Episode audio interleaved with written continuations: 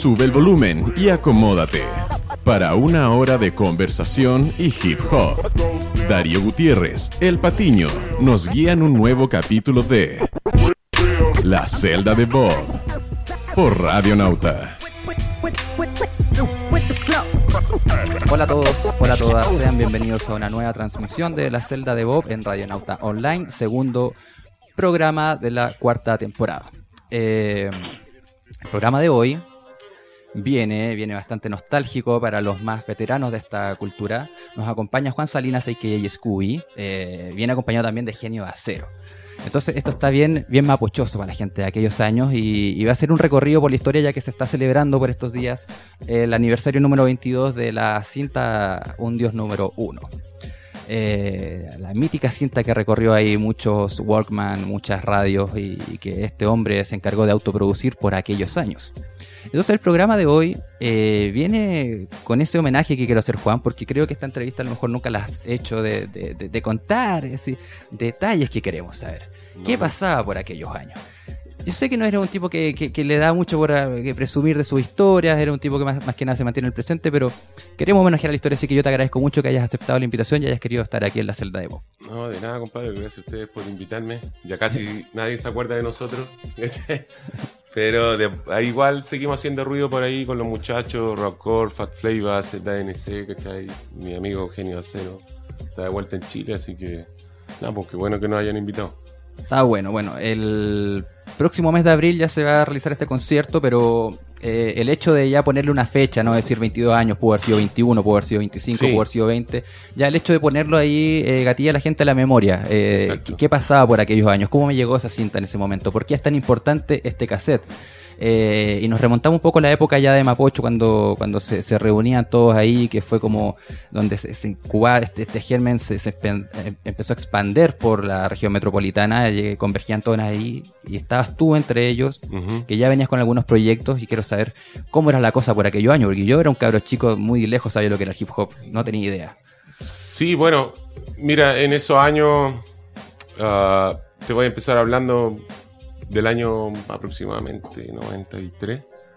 Fue los primeros años que yo empecé a, escribir mis letras, ya, y a decir, ok, ya no solo puedo escuchar hip hop, puedo hacer algo. Entonces empecé a conseguir instrumentales. Eh, muchos grupos ya lo hacían, en ese tiempo ya estaba sonando tiros de gracia. estoy hablando de underground porque antes no existía nada más que underground. Eh, estaba Los Panteras Negras, estaba el documental de Estrella de la Esquina, que varios de nosotros vimos, eh, que era más... no, todavía era estaba quería cero, faltaba. Eh, y bueno, fue como básicamente ah, un, un, desafío, o sea, ¿Cómo llegó? Fue a mí eh, eh, la idea de empezar a, hacer música fue, bueno, ellos lo hacen con 12 pulgadas, yo lo hago con 12 pulgadas también, 12 pulgadas me refiero a discos con instrumentales que uno podía conseguir por ahí y por allá, intercambiando música. Generalmente eran cassettes de 12 pulgadas, no tenía dinero para conseguir el 12 pulgadas original, era muy caro. Y bueno, sobre los años, sobre los años se fue desarrollando un estilo propio porque ya venía toda la gente de M16, marginales, corrosiva, eh, eh, como te decía, Tiro de Gracia y varios más, haciendo su estilo que era eh, como una transición o los primeros pasos, digamos, de lo que era el hip hop en, Chile. Entonces, por ahí por el año 95, por esos motivos de la vida, yo comienzo a estudiar en la universidad. ya tenía una forma de rapear particular, pero me faltaban los beats. y bueno, eh, mi viejo hizo una inversión gigante que se supone que era para estudiar y lo usé para estudiar, pero también lo usé para hacer música. ¿ya? aprendí mis primeras cosas sobre cómo hacer beat. Lo aprendí por mí mismo porque en esos años no existía internet. ¿ya? Eh, no era algo que yo pudiera googlear. Google creo que ni siquiera existía en ese año. Eh, estaba Yahoo, pero era un buscador pésimo. y no había muchos tutoriales tampoco en línea, porque nadie estaba muy interesado. Era una nueva tecnología que se estaba acercando a la gente. ¿ya? O sea, el software que nosotros usamos o que yo usé para empezar a hacer mis primeros beats en el año 95 fueron software que no eran hechos para hacer beats, ya eran para editar audio, nada más. Y tenían algunas funciones de hacer loops, Eh, y con eso, bueno, con la creatividad uno dijo, bueno, y si le pongo un bombo aquí, una caja acá, un hi-hat aquí, se transforma en un instrumental y es más fácil y más original que estar consiguiendo 12 pulgadas. Entonces, en ese momento yo me motivé y así fue como llegué a, la, a la escena, básicamente. Técnicamente hablando. Claro, técnicamente. Eh, igual me hablas de ciertos grupos, no, y es fácil nombrar qué grupos habían, porque realmente mm. no... No eran muchos. No eran muchos. Ya 15 creo que es ser generoso entre los grupos que, que podía decir entre previo al 95. Sí, había, había más, se me quedan en la memoria, pero mi memoria es horrible. Así y me imagino que estaba las ganas de, hacer música propia, ver que a lo mejor los pares hacían, qué bueno que hagan, pero buscar algo que, que represente, porque eh, la escuela venía de, mucho más lejos que acá de Chile. Era lindo que se hiciera, pero no, no sé si habrá estado así como. Mm, esta música que están haciendo los chilenos también me representa. Quiero hacer una también, mi aporte y, algo más similar a lo que yo entiendo, me imagino, no sé. Sí, mira, trato de ponerme en el sentimiento que tenía en la época y realmente. O sea, yo tengo un montón de respeto por todos los grupos de esa era. Con algunos tuvimos beef, pero es parte del rap. El barrio era chico. Sí, era chico entonces, pero no hay ningún resentimiento y tengo respeto porque al final yo viví toda esa época y sé lo que cuesta. Sé lo que cuesta hacer lo que a ti te gusta, sé lo que cuesta ser original. Eh, nosotros, eh, por lo menos la escuela que nosotros iniciamos, que es la ZNC y, con mi socio acá, que estaba más cool, que era la secta real, básicamente nosotros no, nos influenciamos mucho de lo que ocurría acá. Ya como que tratamos, no quiero, puede sonar feo de enmarcarnos, pero no es la palabra. Queríamos hacer algo distinto, ya porque nosotros en, el medio de, o sea, mediante intercambio de synth y todo eso, escuchamos mucho más flow, ya de, de otros MC de, de, Inglaterra y de, de Estados Unidos, ¿cachai? Entonces claro, escuchábamos lo que estaban haciendo aquí y, yo siento que un poquito, yo por mi manera y el genio en su manera de ser, tratamos de hacer... Están desfasados también, como que están muy pegados a, los a, los 80. Claro, puede ser. Y, nosotros dijimos, no, yo quiero hacer mi versión del rap, ¿cachai? Y, fue mucho más influenciado por, por los 90, como, no sé, como MOP, Onyx, Beat Rock, eh, EPMD, que venía de la transición de los 80 a los 90. Y yo siento que un, hay un poquito de todos esos sonidos en, algunas producciones, pero era como nuestra versión. Ya no era. Eh, los Panteras Negras tuvieron su versión, uh, Tiro de Gracia tuvo su versión y nosotros tuvimos la nuestra. Pero yo pienso que nosotros, aparte de los beats, nos enfocamos bastante con el de esa época, uh, como, no sé, por Makimono, Search, ¿Cuántos más? El Waton Mission, el Mapocho. Uh, mi memoria es pésima, pero había decenas de locos que traían un estilo que era más agresivo, ¿cachai? Más agresivo y como con más variantes y, ya no era tan cegado en el tema de hablar de ciertos temas. ¿ya? No, no, no estábamos acotados a hablar de algunas cosas, hablábamos lo que queríamos. Era como los rebeldes ya de... Pura protesta social. No era pura protesta, porque en un momento el hip hop se asoció que era solo protesta social, o política, o, contra Pinochet, pero como hubo una transición también en, ese, en esa época de, de, la dictadura a la democracia, bueno, muchos tratamos de explorar otras cosas, otros no, otros siguieron haciendo lo que ellos hacían y bien por ellos, pero nosotros nos enfocamos en eso, prácticamente no, no tocábamos tanto el tema social ni político, ya nos fuimos en, en, otro giro. Era más barrio. Era más barrio, básicamente sí, era más barrio, ¿cachai? Era como ser el alfa, ¿cachai? ¿Me entendió, no? Pero bueno, teníamos, qué sé yo, yo tenía en esos años 17, 19 años, ¿cachai? También estaba en otra, en otra parada, pero es lo que hicimos y Igual, bueno, algunos todavía lo recuerdan. Pero hay un Dios número uno, ya hay un par de referencias ahí editadas, y entre eso está eh, con Sudacas Nueva Escuela. Sí. ¿Cómo? Porque ese ya es como el, experimento original ya de, sacar algo. Ya con un Dios número uno podemos decir que ya había un concepto trabajado, ya sabía que el disco se llama de alguna forma, o querías presentarlo como disco. Anteriormente me imagino que habrán sido canciones sueltas, recopiladas, es decir, tenemos esto. Básicamente los dos fueron canciones sueltas. Cuando yo trabajaba con Sudaka Nueva Escuela éramos gente que estábamos tratando de hacer un rap original, tratar de tener nuestro sello, y por eso preferíamos hacer nuestros beats aunque fuera lupeando con casetera, pero no usar 12 pulgadas.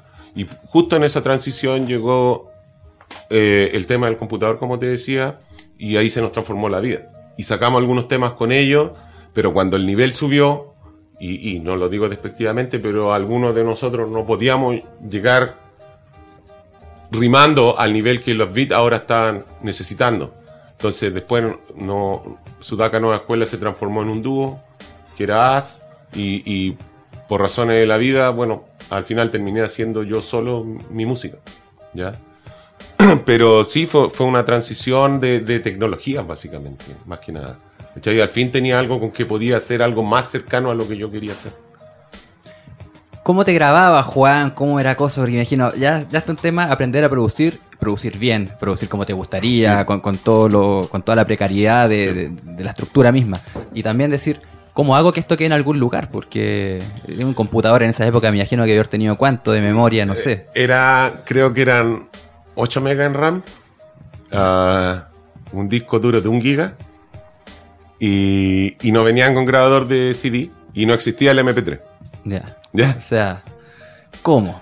Entonces, tu única opción era conectarlo a tu equipo, un deck decente, y sacarlo en DAT, cosa que era muy cara, yo no lo tenía, o sacarlo en un CD de cromo, que era lo que hacíamos. Y el, o sea, perdón, en un Cinta. cassette de cromo, cinta de cromo.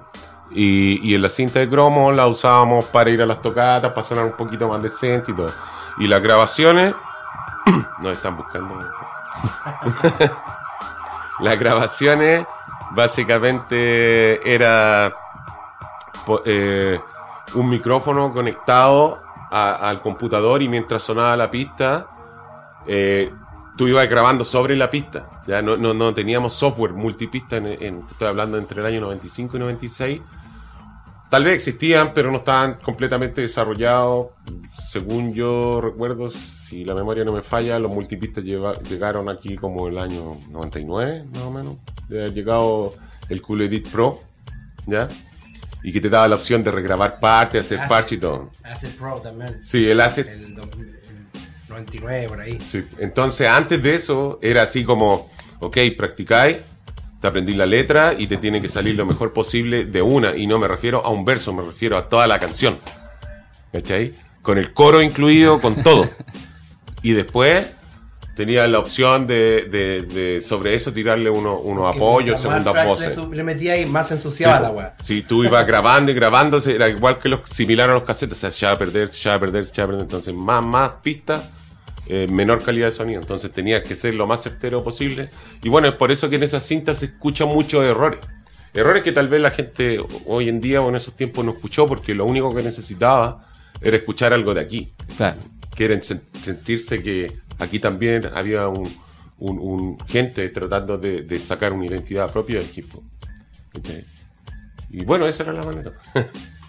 Bonita, bonita historia igual, eh, imaginarse ya, en esa época, lo, lo decía en, alguna, en una nota publicada hace una semana en la celda que, que claro, está la historia ahí, muchos llegamos después y la forma que tenemos de conectarnos a través de estos relatos y a través de la, de la evidencia misma, que es eh, Claro. qué sensación te deja, porque son discos que tú no escuchas buscándole el fallo ni nada de eso, es cómo se iba formando una identidad, cómo ibas logrando quizás una perfección en sonido, eh, desmarcarse, que como bien dijiste, es desmarcarse. Sí. El MC en general busca desmarcarse, ¿no? De su montón, poner Sí, su identidad propia. sobresalir de alguna manera.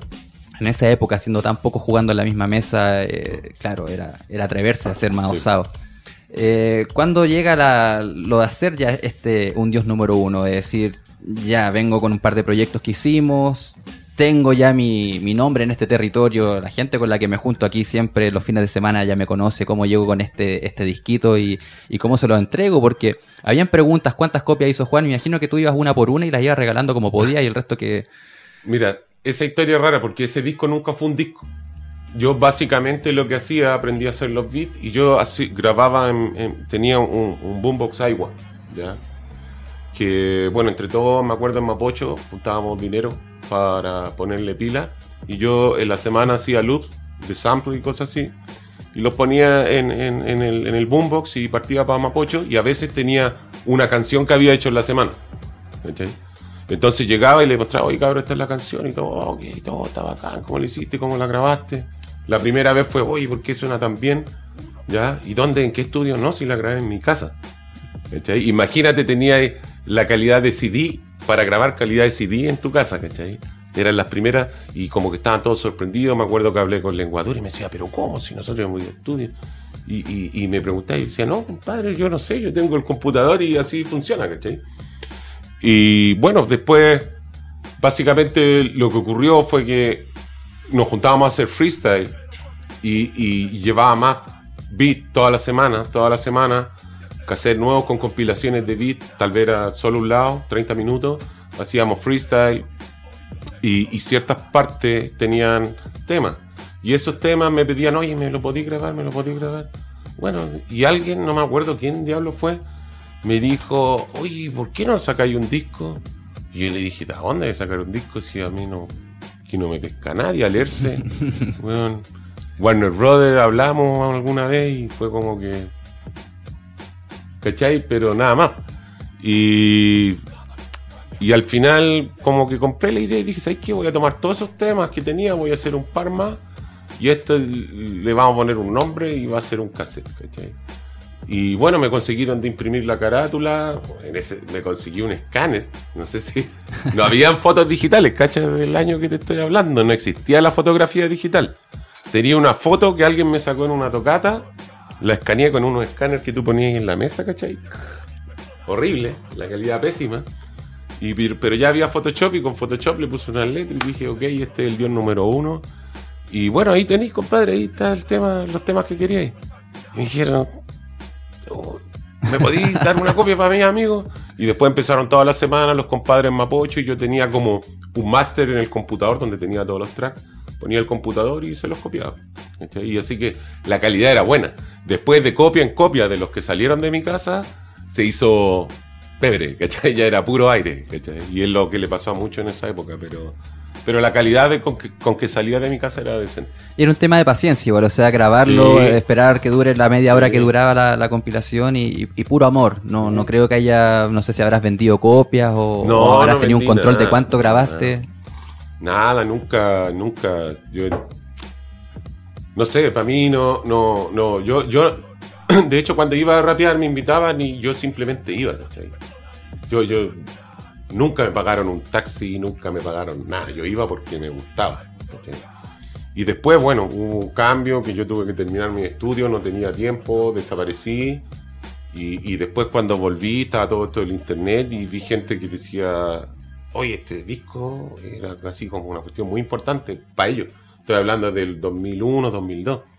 ¿Cachai? Yo ya estaba desaparecido y como que recién ahí me di cuenta cuando gente en los foros, gente de Punta Arenas, ¿cachai? Gente del norte de Chile me decían que tenían el cassette, ¿cachai? Hablando en foros de equipo. Eso, eso es cuático cuando uno ve los Y foros raro, ve yo- imagínate si yo leyendas de distintos orígenes y de alguna forma llegaron las canciones, se, se viralizaron. Llegaron, claro, llegaron y llegaron en la peor calidad posible, yo creo. Hablando con unos amigos el otro día en una tocata, ¿cachai? Estábamos observando, estaba observando un show y se me acercó un amigo de ahí de- del sector de Independencia y, y a decirme que él había mandado todas esas cintas para Argentina. Y claro, por eso hay compadres de la Patagonia Argentina, ¿cachai? Que siguen porque él tenía parientes allá. Y los compadres son seguidores de la bola de uno, ¿cachai? Pero yo en ese tiempo, yo me había, no quiero decir retirado, pero me había ido de, de todo ese mundo, ¿cachai? Pero es raro, nunca esperé que fuera así, ¿cachai? ¿Qué pasa, Juan, más allá de, de- de las ocupaciones personales, por ejemplo? Está el tema de los estudios, está el tema de la familia, está el tema de compatibilizar trabajo, muchas cosas. eh, pero llega un momento en que es súper literal. Sacaba los 90 y sacaba toda esa época, todo, todo ese, ese misticismo que, que- que ahora se habla mucho, pero, pero eso pasó ahí. ¿Qué, qué- qué- qué puedes decir tú desde tu perspectiva que estuviste ahí varios años? De hecho, el otro día veía una de las fotos de las promociones que te sacaste para este evento y decía, estoy como pensando dónde están, dónde se metieron todos estos hueones, ¿cachai? claro, en la, en la foto, pero eso fue una talla porque sí, pues a veces te sentís solo, ¿cachai? Pero hay ciertos eventos en que tú vas y, y hay grupos nuevos, grupos antiguos y llegan compadres viejos, pero hay otros eventos que vais y, y ¿dónde están todos los locos de 35 años, ¿cachai? Esa- están en su casa haciendo la papa y para la guagua, ¿cachai? O preparándose para hacer el aseo el día sábado, ¿cachai? No sé. Y es- son cosas que hemos vivido todos, ¿cachai? Pero eh, detrás de toda talla hay, hay una reflexión, ¿cachai? Y yo pienso que uno de los erro- errores míos fue postergarme demasiado por tratar, tratar de ser lo que la sociedad me dijo, ¿cachai? Y yo ahora, no te digo que me di cuenta ahora, me di cuenta a los 31 años, ¿cachai? Y, y ahora tengo ya el coraje de decirlo con convicción, ¿cachai? O sea, esa, esa- Si bien gané dinero con mi profesión, ¿cachai? Porque uno igual tiene su otra habilidad, pero, pero sí le puedo decir a los cabros, loco, no dejen de hacer su vida, loco. Si la, la familia es súper importante y todo, pero la familia también tiene que darte espacio ti para que tú salgáis y tengáis tu esparcimiento. weón. Si todos los, todos los que nos gusta el hip hop, la mayoría no ganamos plata en En esto. palabras, vos macabeo. No, no, no es tanto ser macabeo. weón. Si a, a veces hasta a las mujeres les pasa, ¿cachai? Los locos no los dejan salir porque, no, que donde hay ahí, que la guagua y todo. Pues, oye, pues también puedes quedarte un día con la guagua, ¿cachai? O podemos dejárselo los, los dos, los hijos a la suegra, o sea, a alguien hacer algo. O de repente ir hasta una tocata con los hijos, ¿cachai? Y esa cuestión, yo he visto mucha gente que lo hace y cuando voy y lo veo y digo, puta, que bacán, loco. Ah, bueno, sea en claro. su tiempo, sea en su espacio, porque si no se hace eso, el hip hop va a pasar simplemente a ser una moda de adolescentes, ¿cachai? De viejos que lo Entonces- escuchan en la casa. ¿Cachai? O de, o, o de viejos solterones, weón, que no los quiere nadie y por eso, weón, tienen 40 años y pueden salir a alguna cuestión. Y esa no es la idea, cuestión. O sea, no es la idea con esta cuestión. Siempre, para mí ha sido una cuestión familiar, ¿cachai? Lo que pasa es que en Chile estaba joven, pero recién ahora, que ya hay gente adulta, ¿cachai? Podéis ver un MC, weón, de 40 años rapeando en un escenario y que si vos lo contrastáis, bueno, no hay tanta diferencia, tal vez la capacidad aeróbica con los más jóvenes y cosas así, pero se contrasta tal vez con calidad de la música, con otras cosas, experiencias, ¿cachai? Entonces, si tú querís que el hip hop sea una cultura, no puede ser exclusiva para los jóvenes. Y es culpa de los viejos que dejan que se transforme en eso, ¿cachai? Porque ellos perdieron, yo perdí la presencia, ¿cachai? En, en, en, en, en los escenarios, en las calles, en, en los clubes, en donde sea que se hiciera, ¿cachai? Yo y mucha gente de mi generación, ¿cachai? Y eso, bueno, por los años te das cuenta que al final sacrificaste cosas que te gustan y que tú amáis por nada, por nada, porque la plata no es nada, ¿cachai? Se va, se va, se gasta y se va y ahí queda. Te queda un auto, te lo chocan, desaparece. Se te quema la casa, desaparece. ¿Cachai? Entonces la gente piensa que solo se trata de eso, ¿cachai? Y yo lo pensé en un momento, pero bueno, ahora vengo con más fuerza para demostrar que no es así. Dentro de eso, bueno, eh, de, de ese legado eres de los pocos, porque me imagino que haber sido cientos de personas, de los pocos Sí. que, que se puede mantener en ejercicio constante, activo, sacando igual buenas producciones también actuales. No, no, no vivir de lo que fuiste a la sombra de, no, si yo estuve tal época, no. Sí, Tienes tu presente. Sí. Tienes tu historia, pero tienes tu presente. Y tu presente igual está bastante interesante por lo demás. Yo creo que Sí. después más adelante vamos a ir llegando solo a eso, pero, pero creo que diste la curva como el momento exacto de decir, estoy perdiendo una weá bastante buena porque estaba en una época en que, que ya era ya leyenda viviente con, con estas cintas y, y pum, ¿qué fue de él? Anda a saber tú. Claro. Eh, ¿Qué te decían, por ejemplo? Porque además que te encontrabas con tus amigos, te, te mantenías en un circuito, quizás no te mantenías en, en- en- en escena. Pero... Sí, mira, ah, cuando volví, cuando volví fue exactamente cuando sacamos el tema Viejos Habitantes con el Guaso. ¿Ya? El, el Prieta, el- eso debe haber sido el año 2003, 2004, por ahí, 2005, no recuerdo. 2005. 2005. Creo Entonces, yo, yo, yo hacía mi música, ¿cachai? No, no, yo no estaba oxidado. Yo seguía mejorando mi rap en vivo la. Entonces, el Prieta me llama por teléfono y, me dice, oye, el Gonzo quiere hacer un tema contigo. Está el Ordatox, los cabros de allá de, de Chile MC, de San Joaquín, y son amigos míos, son bacanes. Y yo le dije, ¿por qué quieren hacer un tema conmigo? Y yo no entendía, ¿cachai? Y ya que me manden el beat, y me mandaron el beat por mail, parece. Y, y escucho el beat. Y me gustó, y le dije, ah, ok, démosle. Me junté con Gonzo, grabamos el tema. Y bueno, después ellos le pusieron de su producción. Gonzo es un gran productor, ¿cachai? Yo lo encuentro que una de las mentes Es el productor, productor, inteligentes sí. de Chile, ¿cachai? Para hacer música en general. Yo creo que Gonzo se- le se- cambió un poco la cara al underground, de que son, Sí. dejara de ser ese underground que no tenía por qué ser tan artesanal, sino que Claro. lo podéis profesionalizar. Eh, exacto. Y, y- y bueno, con Dazzle también que hizo los Scratch y los datos que estaba partiendo en su carrera sol- no, En esos tiempos ni siquiera era solista, era parte del grupo, creo. Y, y bueno, eh, lo que ocurrió fue que después ese tema se convirtió como automáticamente en un éxito. Y sin quererlo, esa cuestión me dije, "Oye, todavía tengo algo, ¿cachai? Y, y- y le doy gracias a los cabros y los cabros me... No quiere decir que me rescataron porque yo no era que estaba en la nada, yo seguía haciendo mi música, ¿cachai? Pero me hicieron pensar de que, puta, tengo que volver, hay gente que necesita escuchar la bola que habla uno, ¿cachai?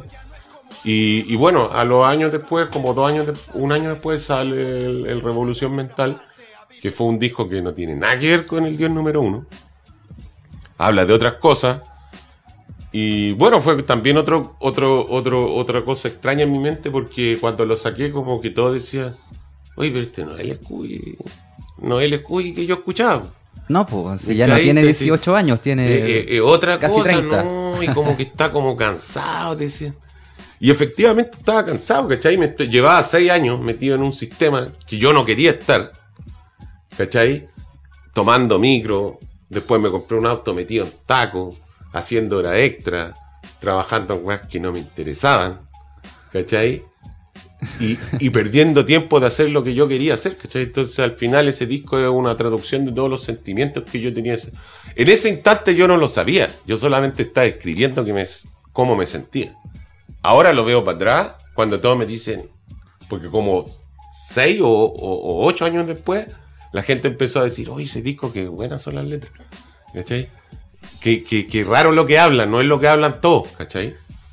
Y, y yo recién ahí también entendí lo que estaba hablando, ¿cachai? Porque en ese momento yo, uno no, yo no ando analizando letras por la vida si yo no soy un poeta, ¿cachai? Yo solamente escupo lo que siento, ¿cachai? Nada más. Pero igual hay que entender que eso debe haber sido uno de los primeros registros de rap adulto hecho en Chile, de, adultos que se mantenían haciendo Sí, rap. pues ya, ya, ya no me quejaba, ya no me quejaba de, de que, ay, tu rap es feo y yo no, ¿cachai? Claro. Me quejaba de otras cosas, ¿cachai? Cosas quizás más profundas. Y, y claro, tal vez faltó que la, la generación que venía ahí creciera un poquito para que entendieran las letras, ¿cachai? Y, Que son más que nada los discos que ahora son más comunes porque ahora hay, hay toda una escena de treintañeros Mm. eh, en ejercicio. Sí. Pero antes no lo había. Lo que, lo que Ah. quedó de la época del fines de los 90, en el fondo, no tenía la riqueza que tenían a fines de los 90 ya a esos años, 2006 me refiero. Y tú ya venías quizás con unos conceptos más adultos que no estaba tan eh, visualizado en tu cabeza, Sí. pero es un disco de rap Claro. adulto que yo también le agarré gustito adulto. sí, si antes, si lo Pero- escucháis antes no entendí. Pero cuando salió yo tenía 17 años y no... No, pues si por eso te digo, sí, es raro, ¿cachai? Pero bueno, siempre suele ser así. eh, se va avanzando en el camino, se va marcando hartas etapas y, y probablemente muchas de las cosas que estás haciendo ahora, harta gente también la va a seguir agarrando gustito cinco años después, 10 años después. Pero tuviste un, un buen retorno, se puede decir, quizás no marcado en ese disco, pero, pero fue una, una buena forma de volver a encontrarte con lo que te apasiona eh, y ya poder volver a, a echar raíces grupales. Cuando se juntan con Road Corp ya el año 2010, 2011, eh, estabas con esa energía que necesitabas, yo creo que de vuelta. Si te escucharon cansado en el disco anterior, ya con esto quizás necesitabas Sí. un poco empaparte de, de cabros como, como el Veño que está aquí presente, como, como el Ernesto, como el Fito, de, de meter la energía a un proyecto. ¿Cómo, cómo fue esa transición? Sí, básicamente esa transición tiene la raíz porque yo siempre mantuve contacto con el genio. Yo con el genio trabajamos desde los 90 algunos temas y de ahí, bueno, él se fue a Estados Unidos, pero siempre estuvimos en contacto y hablando de la música, cómo se movía allá. Yo decía, puta, aquí siento que está un poco estancado por este lado, por este otro, como que no hay muchas oportunidades y bla, bla, bla. Eh, la cosa es que por razones de la vida a mí me tocó ir a Estados Unidos me junté con genio y todas esas cosas de juntarte con tus pares, ¿cachai? De años, te llena de energía, ¿cachai? Uno, uno se da cuenta de repente de lo importante que son las amistades. Uno a veces piensa que es para puro tomar chel y toda la más, pero hay una más poderosa, ¿cachai? La cosa es que cuando fui para allá, este weón me dijo, no, weón, si vos, vos que darle, weón, y la weá, y vamos a hacer weá. y- de repente, terminé yendo por otra vez por la pega para allá. Y, llegamos a, la casa de él, conocí a los amigos de él, hicimos un tema y lo grabamos. Y, y puta, salió súper bien, tuvo súper buenas críticas. Y, y yo dije, ok, ¿sabes qué? Voy a meterme de nuevo. Ya, segundo, tercer, cuarto aire. No sé qué, cuál aire voy. Pero digo, ya, ok, démosle de nuevo. Si estaba de porfiado nomás, vamos. Y, y me acuerdo que tenía un amigo en la ZNC, el Coque, y dije, ok, me voy a meter en la volada de productor porque de repente tengo que trabajar con más locos. Y saco la cuestión con el Coque y mientras estoy sacando la- el tema con, el, con lo- el, el álbum con Coque, como productor, conozco al Fito, al Beño, por una página que habíamos estado haciendo de, de zonanortecentral.com para postear graffiti, foros y música y cosas así. Terminé conociendo al Fito, al Beño, al Ernesto y varios más, varios cabros del barrio de allá y varios rapeados. Entonces, bueno, los más interesados siempre fueron el Beño y el Ernesto, que tenían su dúo o trío, ahí Fito, no sé qué hacía, B-Boy o DJ, eh, que se llama Norte Sabor.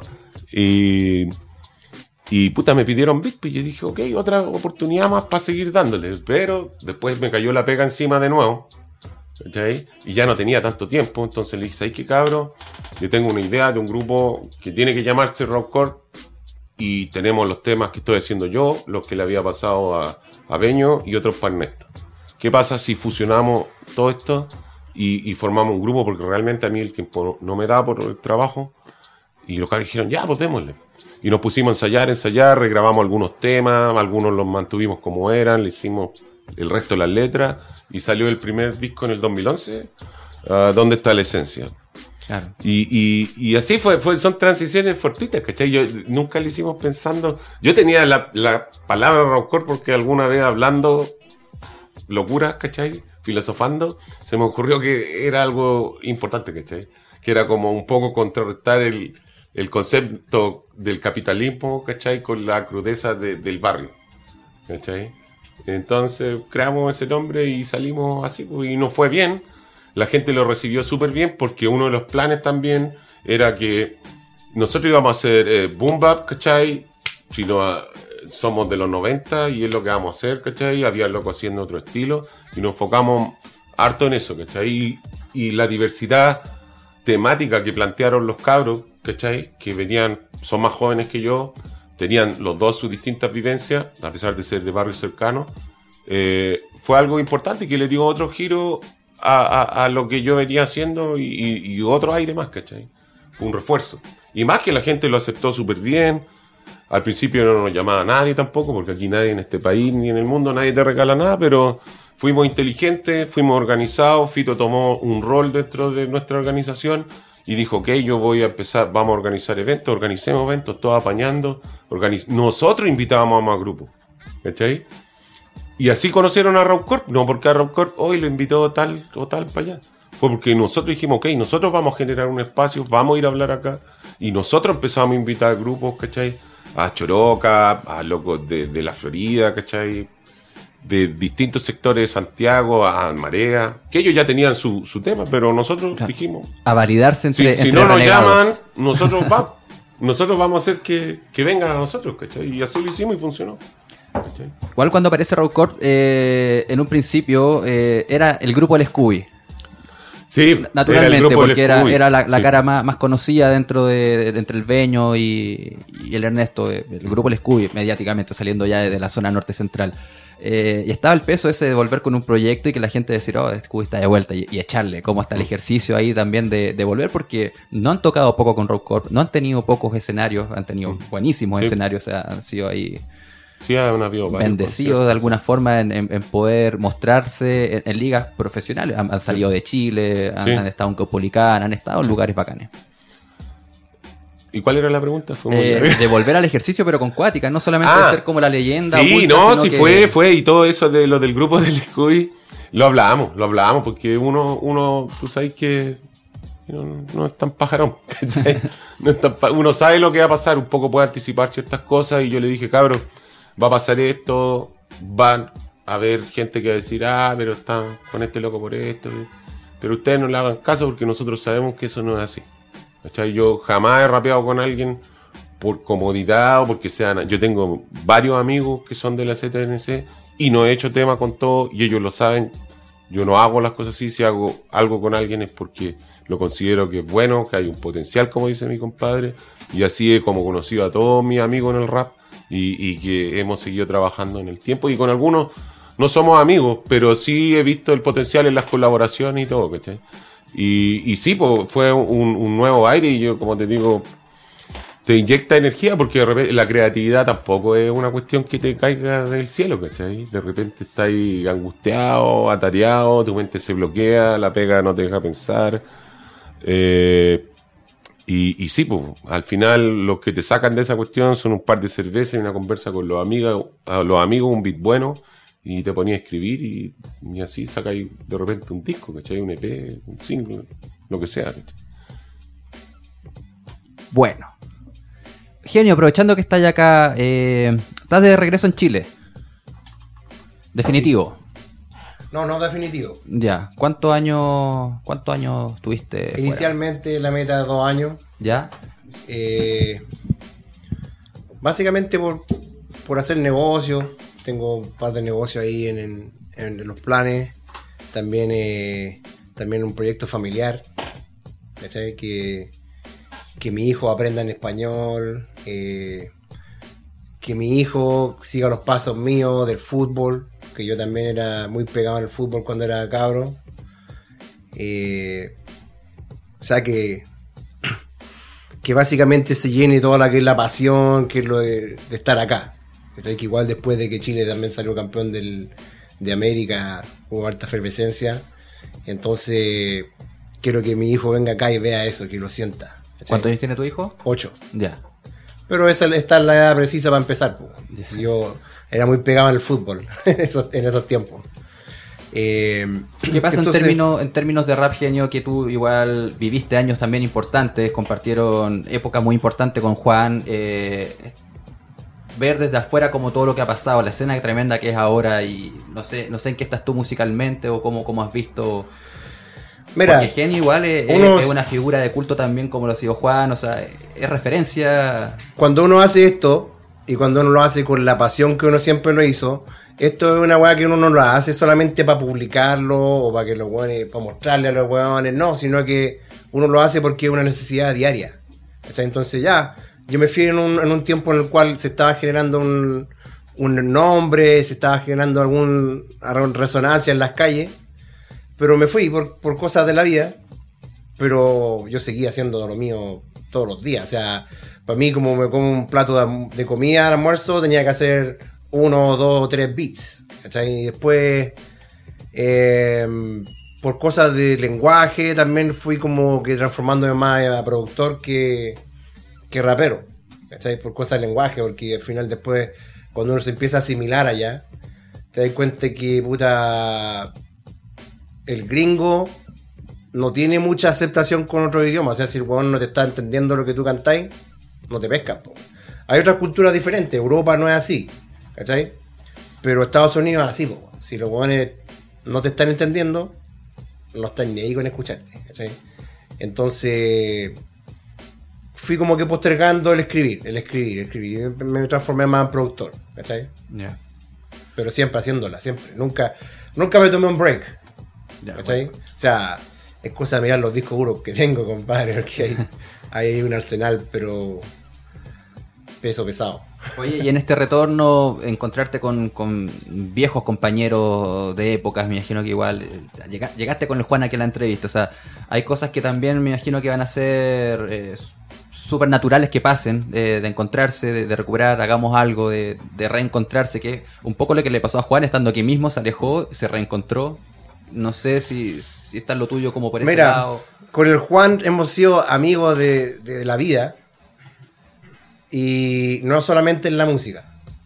O sea, aunque no hiciéramos música, la música es una cosa natural que hacemos, que él la hace y, y tiene su pasión al respecto, lo mismo, lo mismo yo. Pero nos juntamos y de repente, ya, oye, vamos a juntarnos a hablar del, ¿cómo se llama? Del, proyecto que vamos a hacer, porque estamos trabajando en un, un E EP. Pero nos juntamos y la química es tan bacán que a veces ni siquiera trabajamos en la weá. Pero eso sirve también, ¿cachai? Porque te estáis poniendo, estáis como que sintonizándote con la otra persona, ¿cachai? Son trabajos que hay que hacer. Que hay buenos que hoy en día hacen weas por internet, ¿cachai? Música por internet, una weá súper desconectada. Que se pierde lo que es la, la química, la magia de, de estar con la persona cara a cara en el mismo salón trabajando la música, ¿cachai? Entonces, compadre, es una weá que por, por naturaleza va a salir, ¿cachai? Por el hecho de que yo estar acá, eh, va a salir así como, como crece el pasto. Así cuando llueve cae el agua y crece el pasto, ¿cachai? así, pues, bueno, así va a salir ese proyecto, Ya, bueno. ¿cachai? Juan, igual tú estás ya en proyectos aparte de Rock Corp, que, que es- es- está ese tercer disco a la espera, pero no se sabe si saldrá, si no saldrá, pero probablemente pueda pasar. Eh, es una fuerza creativa que no se ha detenido. Est- est- Están Sí. unidos y están activos, pero también ha sido un periodo de sacar bastantes otros proyectos. O sea, ya, ya con la conexión que hicieron con la gente de Europa, con la gente de Holanda, ya te sacaste un disco con el Matic, viene otro con Blaver. ¿Cómo va, va eso? Porque igual estás produciendo a un buen nivel, a un buen nivel de distribución, a un buen nivel de, de trabajo profesional, has estado viajando también, han- Sí. van así. Está entre- Sí. está súper interesante lo que está pasando ahí. Sí, mira, antes de responder eso, justo me mandó el Blaver hace un rato un mensaje que les mandaba saludos. ¿Se Saludos. acuerda de la celda de Bob? Raven. Dije que íbamos a estar aquí. ¿Lo entrevistaron acá también? Ah, en- parece que fue en, en, Fue en tu casa. en- en mi casa, sí. Fue en tu casa. otro- Lo grabamos otro- en el otro mítico formato de búnker. entrevista. ¿Hiciste los, los subtítulos y todo? Ah, sí, Sí, estuvo sí, ahí todo. Paco. Paco de traductor. Eh, mira, eh, la verdad que ese fue otro aire más que me llegó. Porque hicimos dos discos con los cabros, puta, nos invitaron de Colombia, vamos a Colombia, nos juntamos con el genio allá, lo pasamos la raja, disfrutamos un montón, weón, carreteamos, rapeamos, nos fue bien, se cortó el sonido, no importa, la gente nos aplaudió igual, compadre cantando con las manos, o sea, volvimos, ¿sabéis que volví tan contento de Colombia? que no sabía qué mierda hacer aquí. es que te pasa eso porque como que, chucha, ¿y ahora qué hago? Si mi música yo tampoco, yo no voy a ganar un Grammy, ¿cachai? Es que la, eh, No te van a invitar a Lola Balusa tampoco. muestran más, muestran más Claro, y, Amor, fue- po, y el genio estuvo ahí, weón, loco, los locos se querían sacar fotos con nosotros y todo, buena onda y mucho respeto, y gente súper respetuosa, la gente que nos invitó súper amable. Llegamos así como que, puta, qué bacán, y los cabros decían, oye, ahora van a llegar motivados, pa, puta, no sé, compadre, yo creo que sí. Y pasó exactamente lo contrario. ¿Cachai? Como que llegamos aquí, como que, chucha, si ya fuimos para afuera, ya que...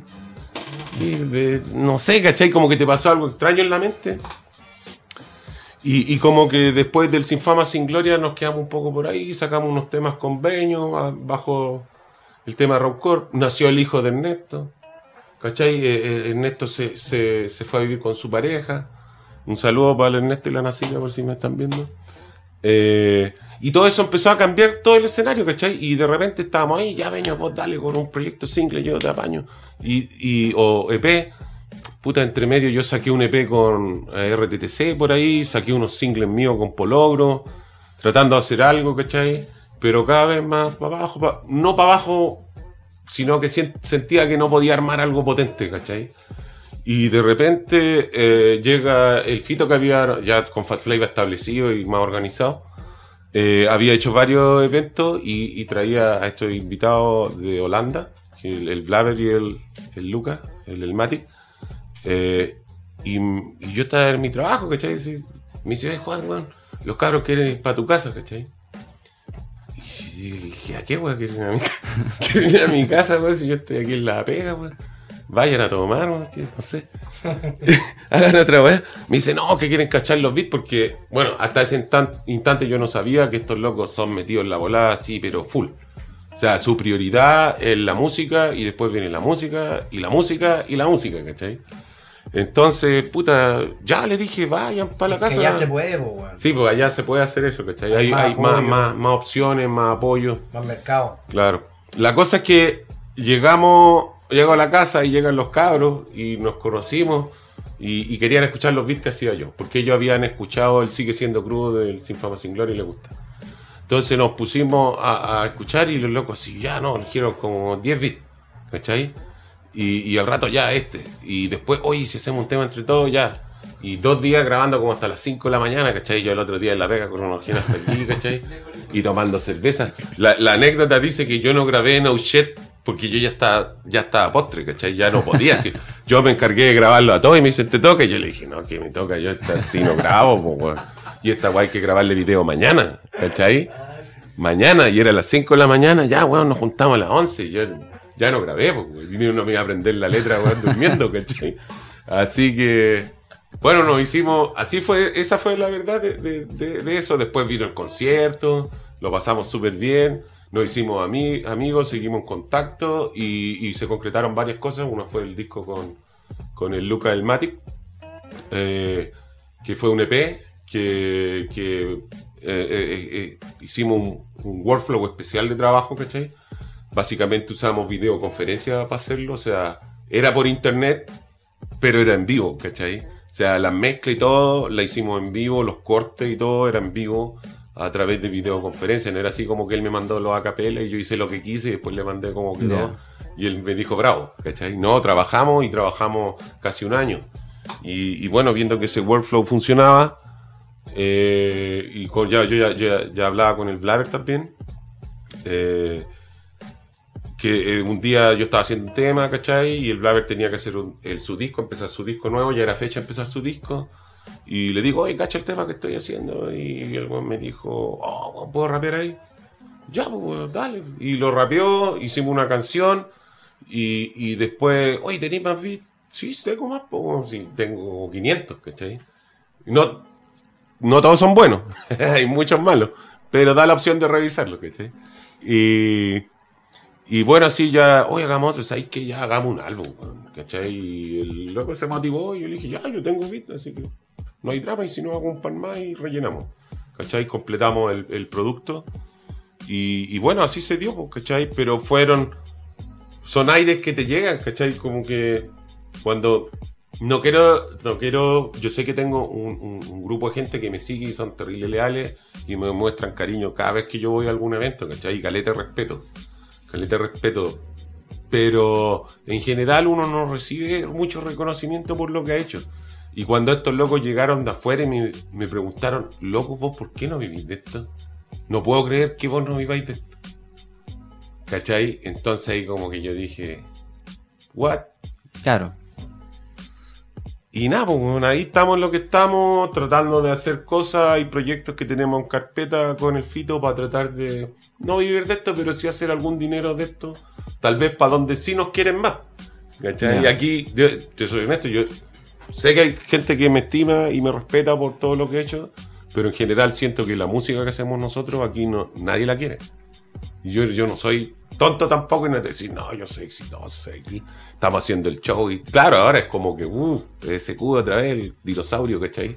Apareció, ¿cachai? Y va con dinosaurios como genio, como epicentro, ¿cachai? Apoyado por portavoz y todo eso, pero son, es una ola, ¿cachai? Pero en general, la gente todavía aquí en Chile no está acostumbrada a, a- a transformar el hip hop en una cultura, ¿cachai? Y es por lo mismo un poco que te hablaba delante, todavía se lo están dejando a los locos de 18, de 19. Hay locos de 20, de 30, ¿cachai? Haciendo periodismo, website, blogs, eh, sitios de descarga. eh, ¿Cómo se llaman estos muchachos que hacen el tema de eh, DLK? No, no es Download, ni el otro. da- eh, Em, Drum Lab. Claro. Drumlab, ¿cachai? Haciendo un aporte con caleta de plugin, librería. Pero son locos y, y está bien y es bacán que lo hagan, pero faltan más. Ahora faltan los locos que escuchen, ¿cachai? Porque para que un artista se mantenga en el tiempo, ¿cachai? Yo, yo no te puedo estar rapeando de Candy Crush, pues, ni, ni de esa weá que habláis vos, que yo ni sé lo que son mis hijas. Fortnite, ¿qué es, qué es esa weá, cachai? Yo cómo voy a estar rapeando el Fortnite. Y hay locos que joven y rapean y dicen, volad. Pero yo necesito, para que los viejos existan, tienen que haber viejos que los escuchen, poco. Claro. ¿Cachai? Y, y yo sé que hay locos que están enamorados, pero de, de toda esta bola, ¿cachai? Pero de repente por a veces motivos se alejan, ¿cachai? Más que viejos, hueones que aprecian el. O, o hay, hay- locos jóvenes que aprecian la música. ¿Cachai? Compadre, hay una generación nueva que entiende los conceptos que nosotros hablamos Y también. están hemos cruzándose, hecho trabajos con están ellos. haciendo cosas que eso Y- también es lo y- bueno. Y es bacán, es bacán, los locos son bacanes.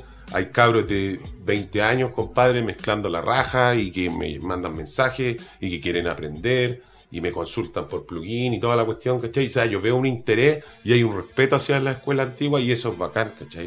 Porque al final, como te decía, no tiene que ocurrir que yo tenga que hablar de un tema en específico, decir, ah, ok, este tema es para niños de 13 años, este tema es para niños de 18. Si hay veces que son temas transversales, pero vos podéis ponerte en el caso, ¿cachai? Si al final son como películas, ¿cachai? No, todo, no todos son criminales o, psicópatas en serie como para ver una película de un asesino en serie, ¿cachai? Igual te en el caso, lo veí, lo entendí, lo disfrutáis. Entonces la gente tiene que llegar a entender esa cuestión. Aquí yo veo que muchos locos de repente dicen, eh, con el tema del rap consciente, se dio muy fuerte en el 2006, 2005, era como que todo el rap tiene que ser consciente. Oye, pues hay gente triste, ¿por qué no puede hacer rap triste? Y hay locos que son flight, no son conscientes. Yo no puedo hacer rap flight porque tú te autodefiniste como consciente. y es ridículo, ¿cachai? Es como que hicieran todas las películas del cine fueran iguales. Claro. ¿Cachai? Entonces, cuando eso cambie en Chile, porque ya llegó, hay variedad. O sea, ya hoy día tenía una variedad de letras de rap gigante, ¿cachai? Pero cuando ahora el público la acepte y nos siga diciendo, ah, ok, vamos con el trap, que es lo nuevo al hip hop. Vamos con esto porque es lo nuevo al hip hop. Loco, todas todos van a ganar, van a ganar ellos culturalmente y va a ganar, a ganar los locos están tratando de vivir de esto, ¿cachai? También. Así que eso, no sé si me fue muy en la No, está excelente. O sea, lo estás reconociendo ya a más de 25 años de estar aquí. Eh, Sí, que recién sí. estamos dando esa evolución y está volviéndose una cultura transversal, que, Sí. no, que no está separada por generaciones, ni, ni es tú esto, ni tú esto, ni tú esto, yo soy de esta época, entonces esta época es así. Ahora puede atravesar y, y, a, y a tu edad ya podéis tener miras también de decir, quizás ahora también sea el momento en que si yo me pongo serio me puedo dedicar y hacer cosas Claro, donde puede funcionar. claro. Sí. Yo, Por inercia va, también va a pasar algo aquí. Sí, pues la, Pero- la, la, la- ¿sabéis qué es lo que pasa? Que, a ver cómo te lo explico. Cuando no- nosotros hacíamos esto en los 90, y, y no había nadie. Y no había nadie. Te puede decir, no, yo vengo en los 90, pero no había nadie. No había nadie que te escuchara, ¿cachai? Tú como rapero y el genio que me deje mentiroso si no es así, era ahí el bicho raro. ¿Por qué este loco anda con los pantalones abajo? ¿Cachai? Iba en tu colegio en un curso y había uno o dos raperos. ¿Cachai? Y te estoy hablando del año 93, 94, 95, 96. No habían más. ¿Cachai? Y después vino un boom y había raperos de disco y toda la cuestión, pero los locos que cachaban de la cultura seguían siendo uno, dos, tres. ¿Cachai? No eran tantos más.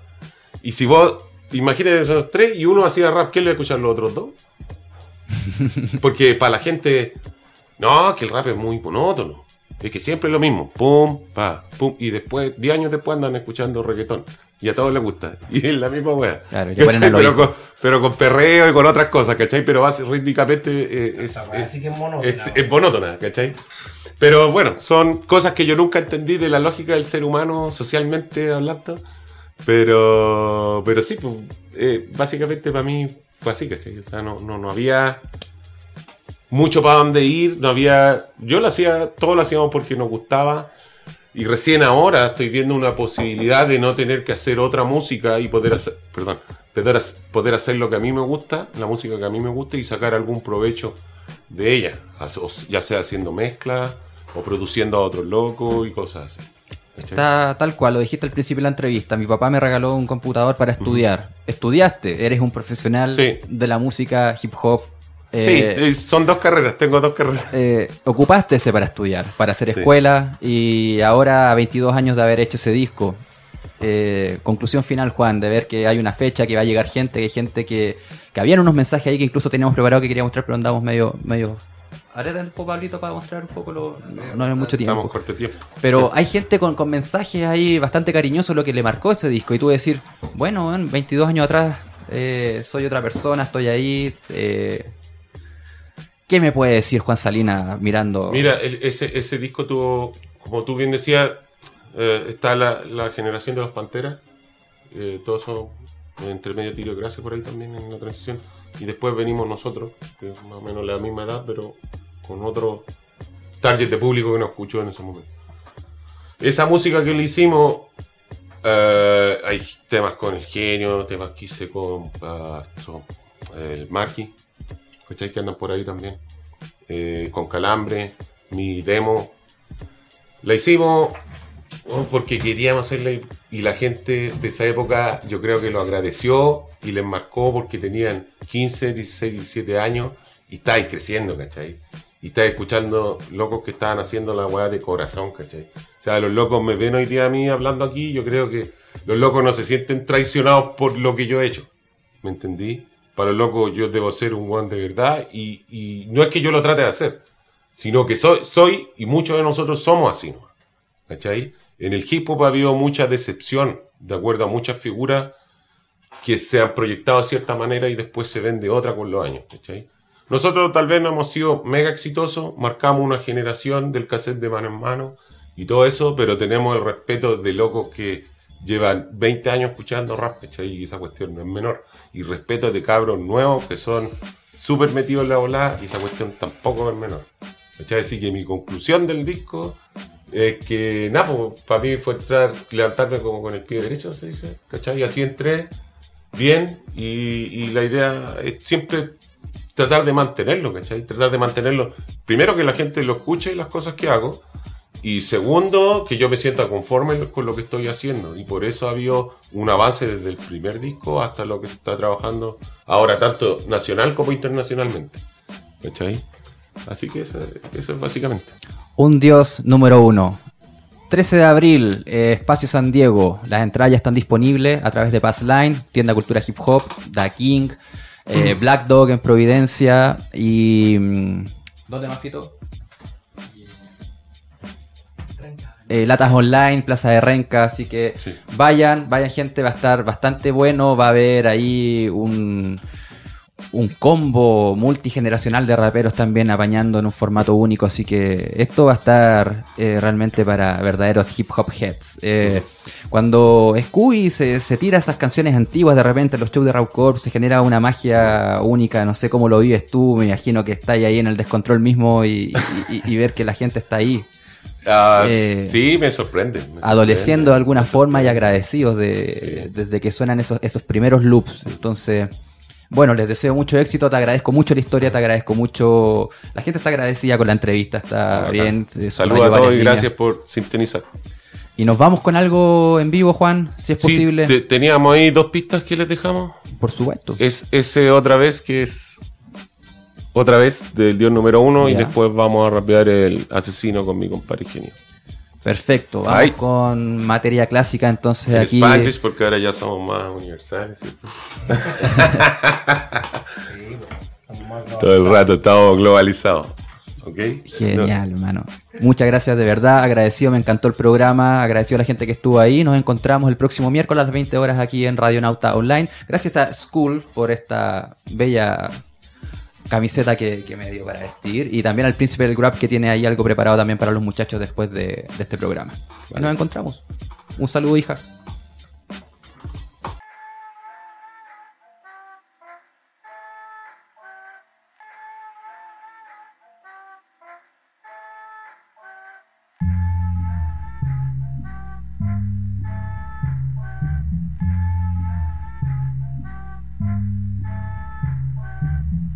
Scooby-Doo, presagiando otra vez. Zona norte central, Scooby-Doo, presagiando otra vez. A estilo lirical, Scooby-Doo, presagiando otra vez. 1977, Scooby-Doo, presagiando otra vez. 199. Otra vez llega mi sonido, esta vez a través de mi estilo como es esta, demostrándolo la voz con mi mente y yo, ritmo, ensamblo, único artístico. Este es el intro a lo real o místico. En el subsuelo me desenvuelvo territorio físico, químico, hip hop lírico, integro, aplico yo. SQB otra vez ya comenzó. Represento, presento mi producción. Este es mi mundo, mi dimensión paralela. Otra vez mi nueva escuela. Scooby-Doo, presagiando otra vez. Zona norte central, Scooby-Doo, presagiando otra vez. Ah, a estilo lirical, Scooby-Doo, presagiando otra vez. 1977, Scooby-Doo, presagiando otra vez. 1997, there. Ay.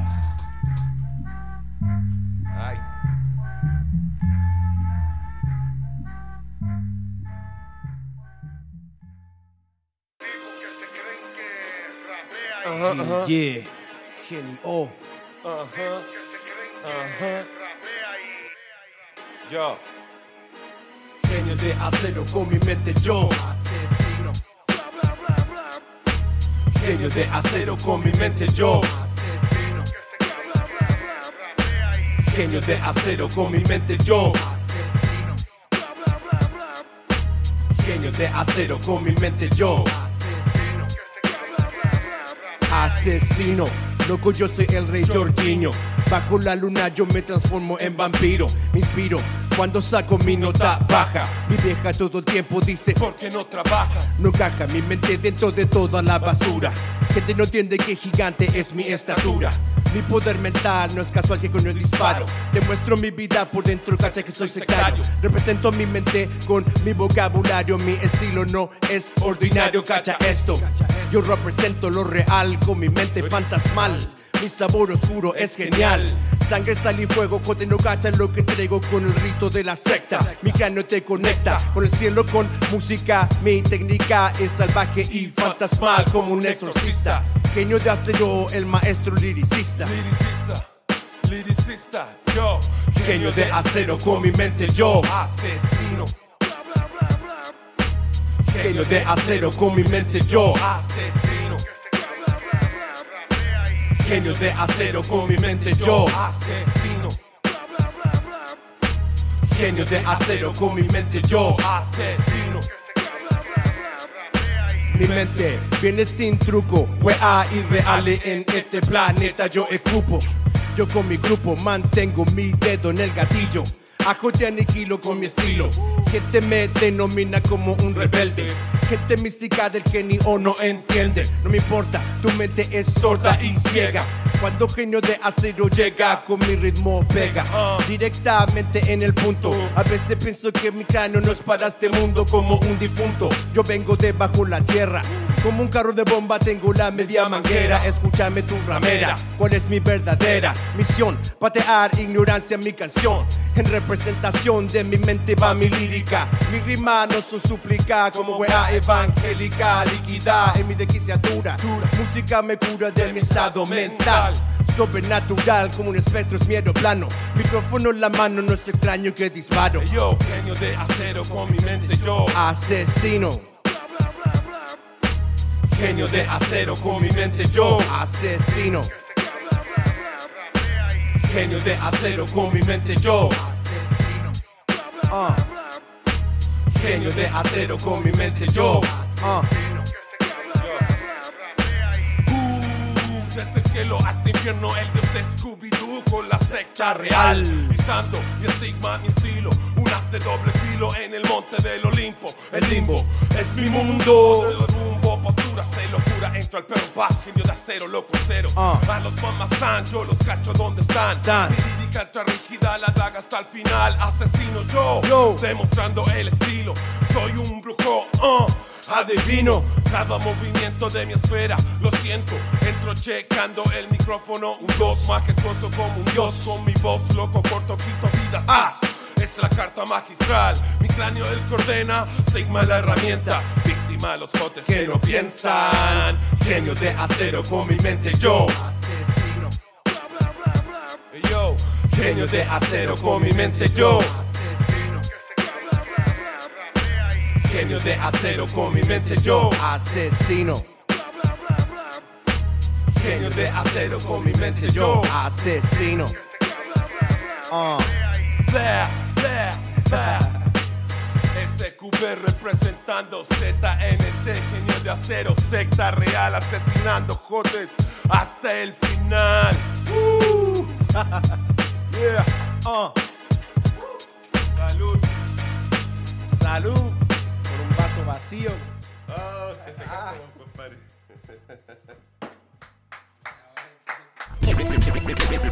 Otra entrevista que se suma al prontuario del Patiño. Se acaba la celda de Bob. Sigues en Radio Nauta.